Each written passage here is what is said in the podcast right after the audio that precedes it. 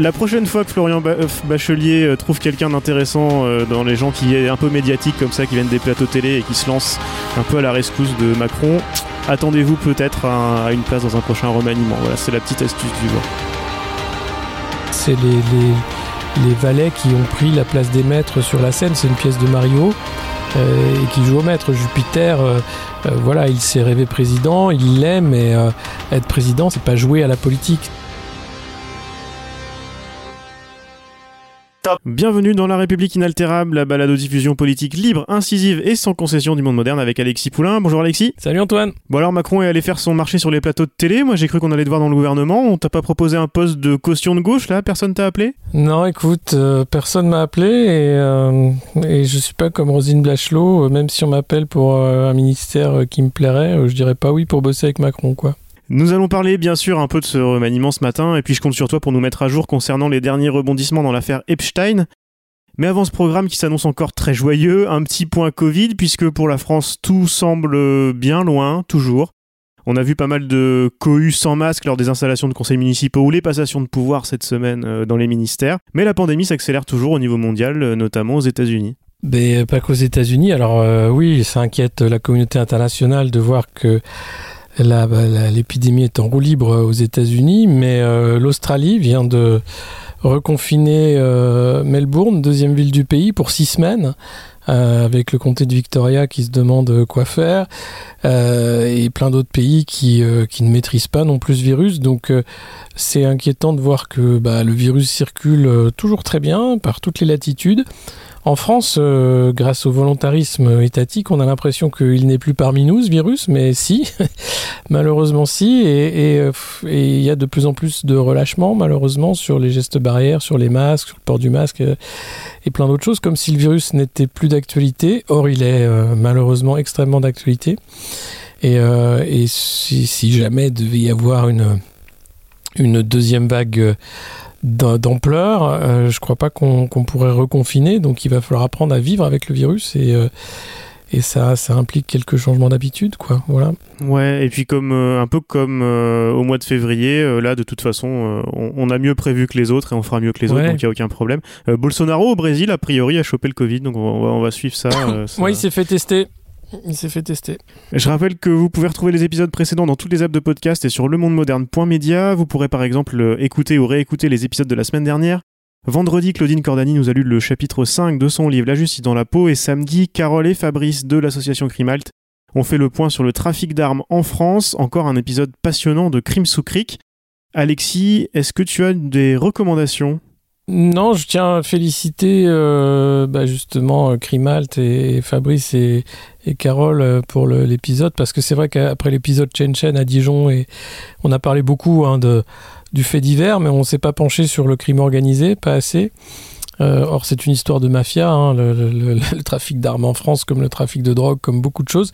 Et, les mafias souvent sont, euh, peu inquiétés par les pouvoirs publics, même s'il y a eu d'ailleurs euh, euh, à saluer une, euh, grosse prise de filet au niveau européen, aidée par la gendarmerie française, euh, dans le sein, au sein du crime organisé, avec un réseau euh, de, de, de, de, chats cryptés, de téléphones cryptés, euh, qui a permis de remonter pas mal de filières. Mes recommandations de la semaine avec un peu de lecture. Tout d'abord un livre de Barbara Stiegler qui était sorti l'année dernière et que j'ai enfin pris le temps de lire pendant le confinement. Il faut s'adapter sur un nouvel impératif politique, c'est chez Gallimard. C'est une généalogie philosophique et politique de cette histoire d'adaptation qu'on entend à toutes les sauces et qui se renforce encore depuis quelques années. Elle commence par le darwinisme social de Spencer pour montrer comment Darwin a été dévoyé pour justifier très vite cet impératif à l'adaptation. Adaptation de l'homme à une société qui va toujours trop vite, thème que le néolibéralisme a poussé à l'extrême. Et si vous n'y arrivez pas, bah tant pis pour vous. hein. La plus grande partie du livre est consacrée à un débat au long cours entre l'un des pères du néolibéralisme américain, Walter Lippmann, et le philosophe américain lui aussi, John Dewey. C'est parfois un peu costaud, mais c'est stimulant, notamment sur les implications pour la démocratie de cette théorie du retard et de la prise de pouvoir des experts qui, eux, sont bien à l'heure et veulent même nous faire croire qu'ils sont en avance. Cette thématique des experts euh, censés être les leaders éclairés des masses inadaptées est au centre aussi de The Meritocracy Trap, le piège de la méritocratie, ouvrage du professeur de droit à Yale Daniel Markovitz que je vous conseille. C'est typiquement le genre de bouquin à l'américaine euh, très lourd à lire pourtant. Euh, bon, c'est pas du Juan Branco non plus, hein, ça se lit, euh, avec beaucoup de répétitions, de généralisations et un style parfois un peu grandiloquent. Mais l'argument et les données sont intéressantes. Euh, Markovitz explique que tous les maux de la société américaine, Trump compris, par les problèmes intrinsèques à la méritocratie.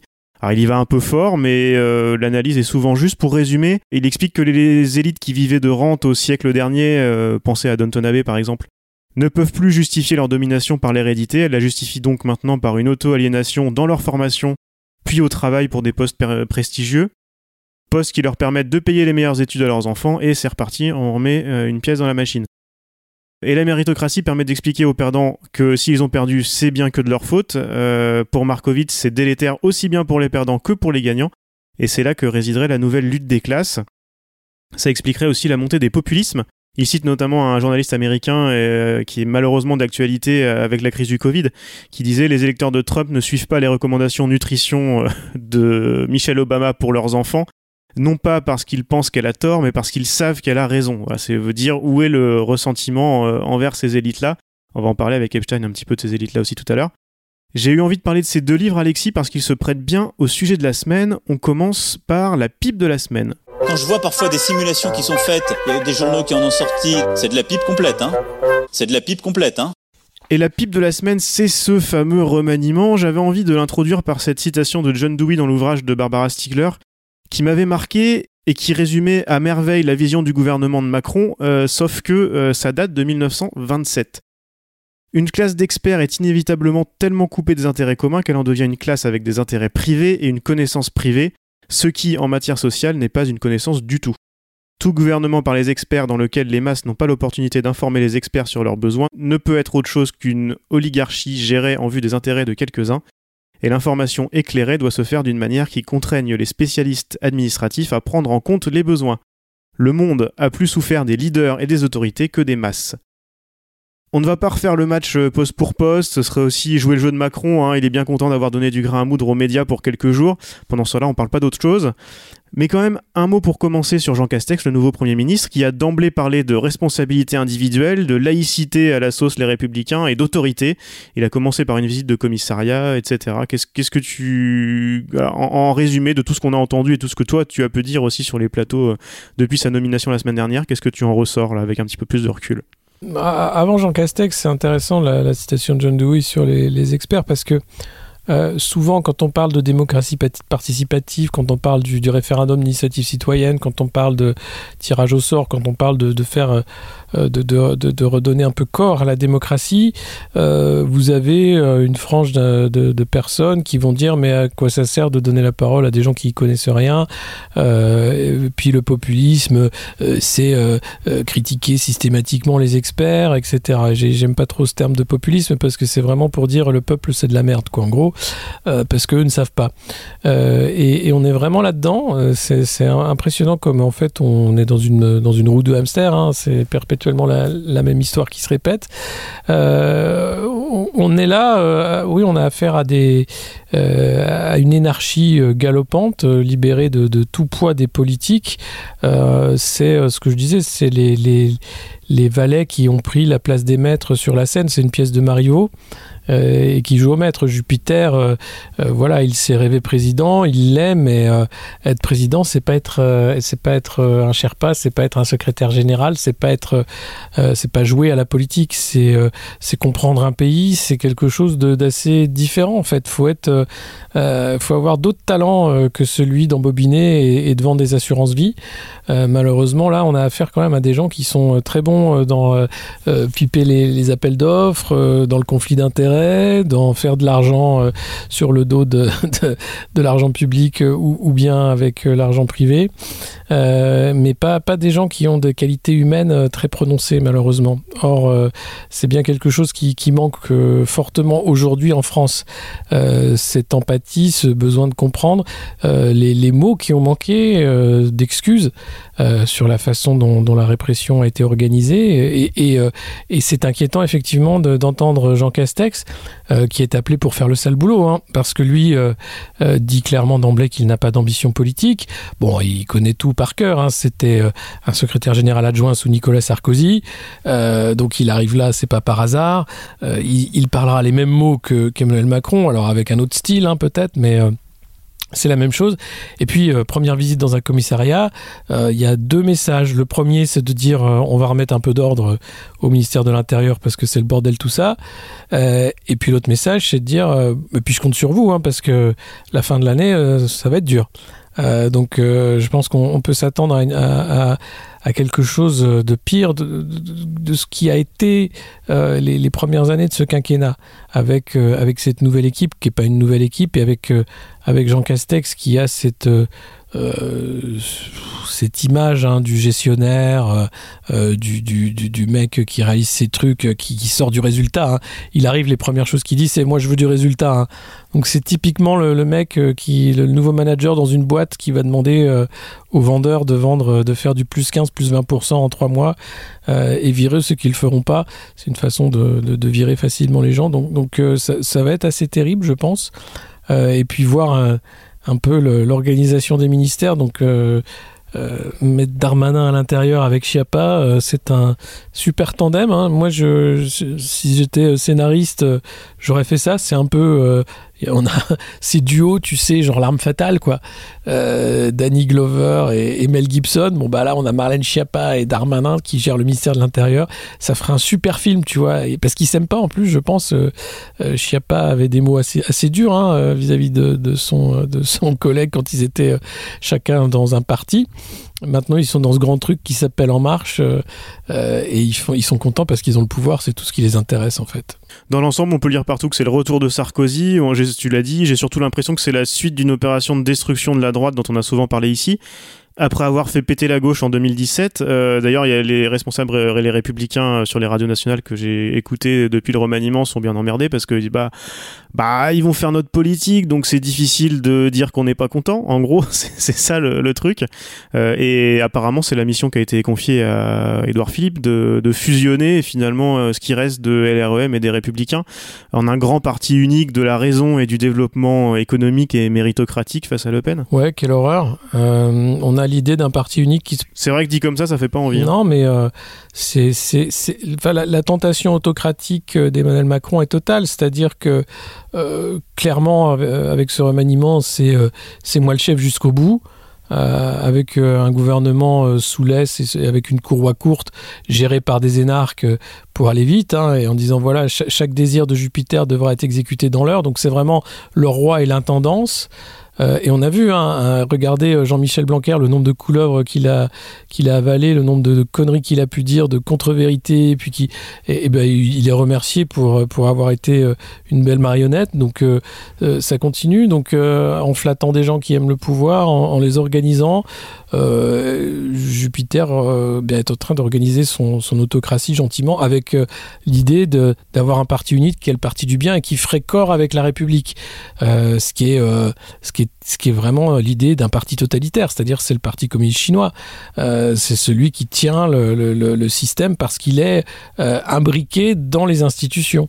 Donc je crois que c'est le rêve d'Emmanuel Macron, sachant que la démocratie n'en veut pas de son parti, que ce soit aux européennes, aux municipales, c'est une claque géante qui fait que la République en marche n'existe pas sur le territoire. C'est un parti qui n'est pas en crise, donc cette présidence hors sol ne tient que par les institutions et voudrait en fait faire son nid dans les institutions avec cette idée du parti unique, avec cette idée en fait de la technostructure qui fondrait dans l'État et, cet État en fait qui est mis au service de l'économie, de l'intérêt privé euh, et surtout pas de l'intérêt public. Et, c'est extrêmement préoccupant de voir comment c'est facile avec euh, un hold-up en 2017 de d'aller toujours plus loin parce que les oppositions sont nulles.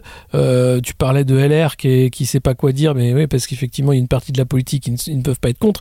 Mais regardons le, le à, gauche aussi la misère, l'indigence du Parti socialiste euh, qui se retrouve coincé parce que des socialos sont, sont avec Macron, mais ces gens-là ne sont, sont, pas de gauche. Enfin, faut arrêter. Euh, et, et, les, gens sont extrêmement gentils euh, avec, euh, avec un, un président qui est extrêmement dangereux. Euh, et il continue de, jouer à ce petit jeu de, du, commentaire léger, euh, pensant qu'ils auront leur chance en 2022. Mais je crois, je crois qu'ils ne se rendent pas compte euh, de l'État, euh, de, des mesures des, lois d'exception, euh, et, surtout de, la volonté hégémonique de, cet étrange énarque qui se rêve roi. Donc à un moment, c'est la République qui est en train d'en pâtir, c'est notre démocratie avec des gens qui ne vont plus voter tout simplement parce qu'ils sont dégoûtés et qu'ils savent que ça sert à rien, ou qu'ils ont l'impression que ça sert à rien malheureusement. donc il, faudrait un réveil citoyen, et, en ça, on a besoin de, partis d'opposition forts. Euh, et malheureusement, ils sont pas nombreux avec euh, toujours quelque chose de dingue, c'est que tout ça, ça découle juste du grâce à la Ve République, à l'inversion du calendrier électoral euh, avec le quinquennat, etc. Euh, c'est toujours le même problème, c'est qu'il a suffi qu'il aille au deuxième tour de l'élection présidentielle pour avoir les pleins pouvoirs, ce qui est assez, ce qui est assez fou. On a quand même les pires qui s'en vont, Castaner, Castaner, NDI, Belloubet et compagnie, mais Macron a réussi à les remplacer par des ministres qui ont tout pour être encore pire. Il y a du potentiel.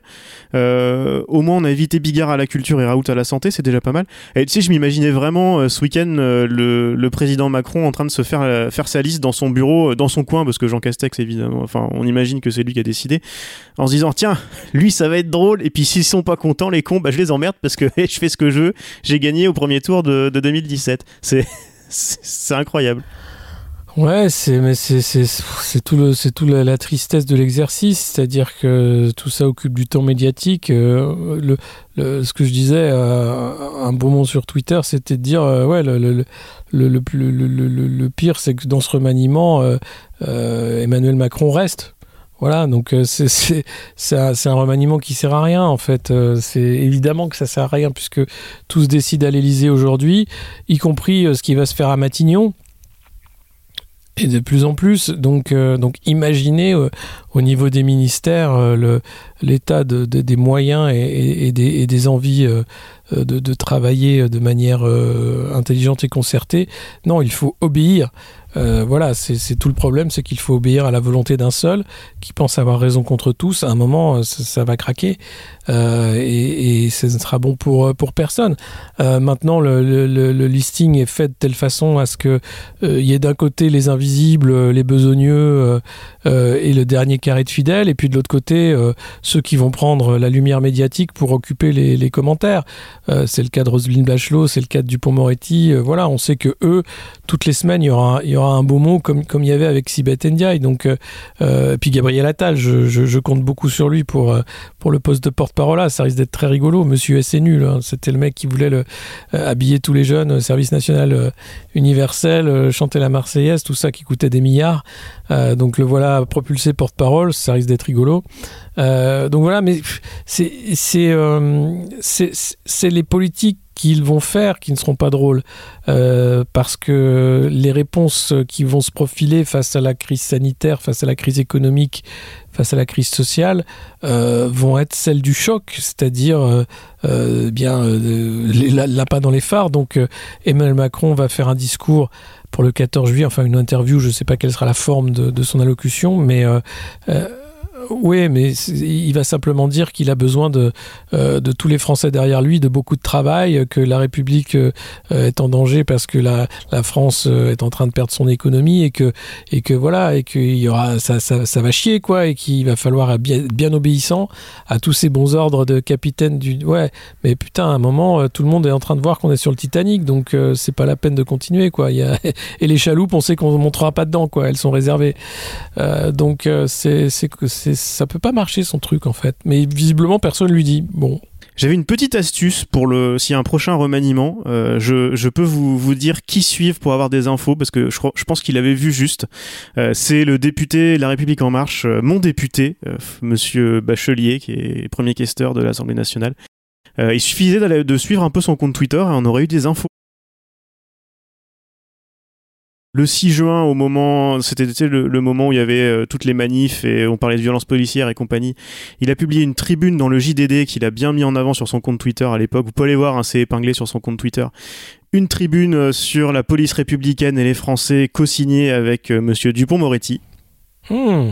Voilà, vous sentez déjà le rapprochement. Alors Bachelier n'est pas ministre. Euh, est-ce qu'il sera secrétaire d'État dans la nouvelle liste? Peut-être, je sais pas. On va ah, il y a des chances. Il y a des chances. Et, et un, un, tweet moi que j'avais vu pour le coup et qui m'avait que j'avais trouvé euh, assez rigolo, euh, c'est euh, quand le 1er juillet Bachelot, tu sais, était allé devant la commission d'enquête de l'Assemblée nationale en tant qu'ex-ministre de la santé et elle avait dit ceci. Mais enfin, on attend que le préfet ou le directeur de l'ARS vienne avec une petite charrette porter des masques.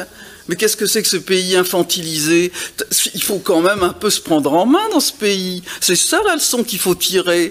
Et donc, euh, Monsieur Bachelier avait partagé cette vidéo de Roselyne Bachelot en disant précieuse leçon de Madame Bachelot à méditer par tous les responsables publics. La prochaine fois que Florian euh, Bachelier euh, trouve quelqu'un d'intéressant euh, dans les gens qui est un peu médiatiques comme ça, qui viennent des plateaux télé et qui se lancent un peu à la rescousse de Macron, attendez-vous peut-être à, une place dans un prochain remaniement. Voilà, c'est la petite astuce du jour. Sans transition, quoique, on passe maintenant au On vous voit de la semaine.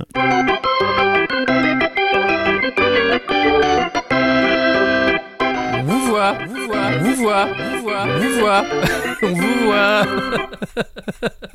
On le sait, Alexis, tu as beaucoup travaillé sur l'affaire Epstein. Il y a eu du nouveau cette semaine, à commencer par l'arrestation enfin de Ghislaine Maxwell. Est-ce que tu peux nous raconter tout ça? Oui, alors euh, il y a donc enfin Ghislaine Maxwell a été arrêtée à New York. Alors euh, on ne sait pas encore quel a été son, son plan de vol de, pendant un an jusqu'à être arrêtée. Euh, et il est fort probable qu'elle qu'elle fasse comme Epstein avait fait à l'époque euh, lors de son procès en Floride, c'est-à-dire un plea deal euh, qui, euh, sous prétexte qu'elle va balancer des noms, eh lui permettrait d'éviter la prison, ou du moins de réduire de manière commensurable sa peine, parce qu'elle pourrait encourir jusqu'à 35 ans de prison euh, pour euh, trafic, association de malfaiteurs. Euh, et, donc c'est une des solutions. Alors évidemment, si Guylaine se met à parler, le monde tremble parce que elle connaît tout le monde. Elle était toutes les soirées. C'est elle qui recrutait pour le prince Andrew, par exemple, mais pour d'autres, les Clinton aussi sont inquiets. et, et, Lex Wessner, qui bien sûr n'a jamais cru ou entendu ou, pu euh, croire une seconde que Epstein ait fait des horreurs pareilles sur son île où il était irrégulier. Euh, donc euh, tant mieux si elle parle, tant mieux si elle tombe. maintenant le risque c'est que tout ça se fasse entre quatre murs, que bien sûr ces noms restent secrets comme c'était le cas pour le procès de Floride que derrière il y ait bien sûr beaucoup de corruption qui soit en cours. C'est un déni de justice en réalité, hein, ce qui s'est passé lors du premier procès.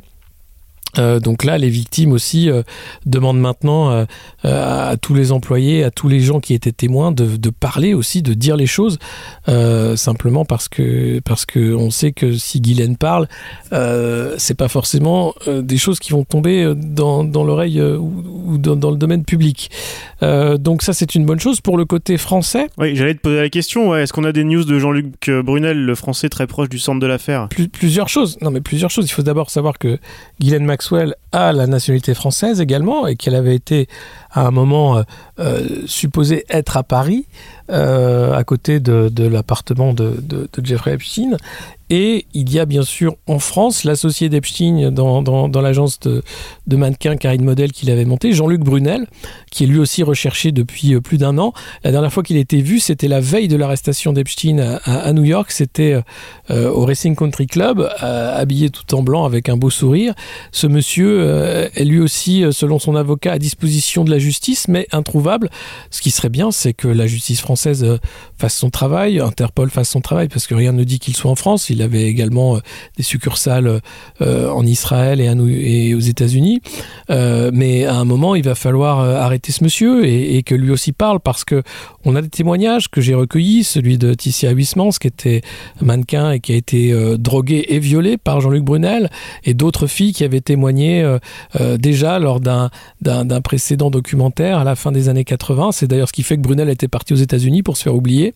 Euh, ça a marché, hein, euh, voilà. Euh, mais le modus operandi est toujours le même. Et puis il y a des noms sur le petit black book d'Epstein qui posent quelques questions. donc voilà, c'est ce, cette pyramide de, la pédocriminalité, du mal, de, gens qui sont au-dessus des lois, doit tomber. le prince Andrew essaye de, encore s'accrocher au meuble et, de se sauver, mais il, est, dans une position intenable et tant mieux, tant mieux. Mais je crois qu'il il a raison de croire qu'il peut encore échapper à la justice, malheureusement. On a vu ce week-end, notamment, j'ai, vu, j'avais envoyé ça, Fox News qui s'amuse à, enlever Trump des photos où il y a Guylaine, et, Jeffrey.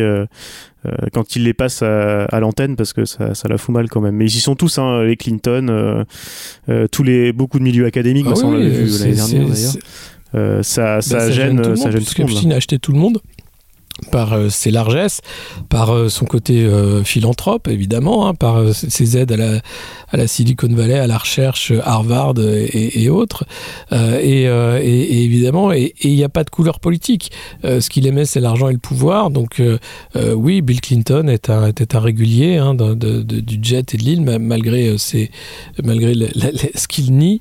et c'était le cas aussi de Donald Trump avant qu'il qu'il quitte son ami après le premier procès. Lui avait compris, tout comme Wexner, qui après le premier procès avait dit Oh là là, mais mon Dieu, comment, comment j'ai pu faire confiance à cet homme?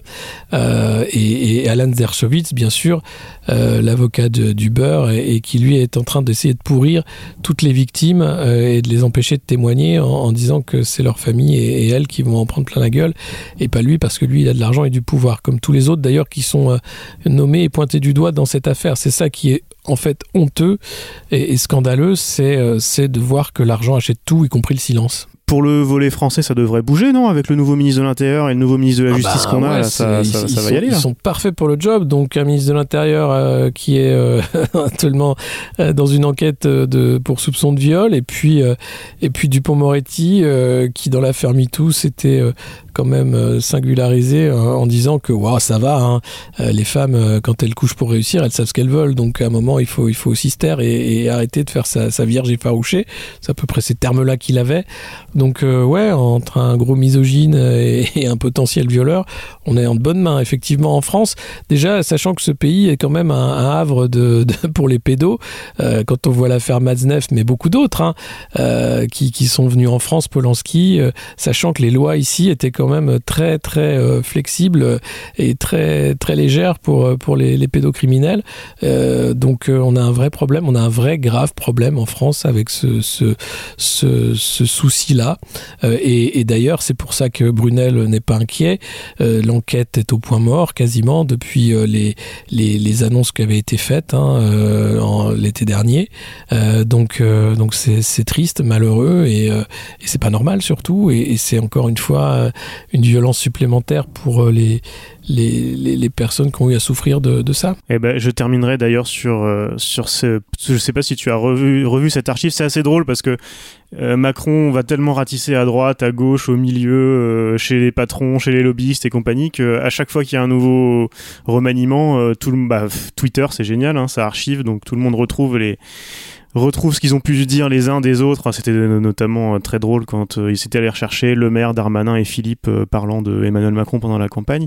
et là, c'était cette histoire de, de Marlène Schiappa. T'en parlais tout à l'heure du fantastique duo Schiappa-Darmanin qui nous arrive, où le 29 janvier, hein, pourtant c'est pas très très loin, après la nomination de Polanski au César, elle avait dit qu'elle n'irait pas parce qu'elle n'applaudirait pas un homme accusé de viol. Ah bah oui, non, mais, mais, mais, mais c'est génial. Et puis là, là alors, elle a, elle a sa, sa toute nouvelle... Euh, euh, attends, qu'est-ce qu'elle a dit là C'est génial. Elle, a, donc, elle est en train de faire son storytelling, puisque Marlène Schiappa, en fait, c'est la professionnelle de l'autopromotion. Euh, ah, voilà. Alors là, à 17 ans, je rêvais de devenir gendarme pour protéger la veuve et l'orphelin au nom de la République. Honoré 20 ans après de devenir ministre délégué Place Beauvau auprès du ministre de l'Intérieur Gérald Darmanin au travail, citoyenneté, laïcité. Coucou Christophe Castaner et Laurent Nunez et on la voit marcher fièrement. Elle prend le pas martial. J'espère qu'elle a eu un peu de, répétition avant, euh, rentrant dans la cour de Place Beauvau, ce qui nous promet ma foi, de grands moments avec la gendarmette Marlène Schiappa, euh, qui, ma foi, euh, en a rien à foutre de bosser avec un potentiel violeur, visiblement, tout comme elle en a un peu rien à foutre du droit des femmes, même si elle va sans doute nous dire le contraire et, et continuer de faire à peu près beaucoup de communication et très peu de choses dans les faits, malheureusement. Top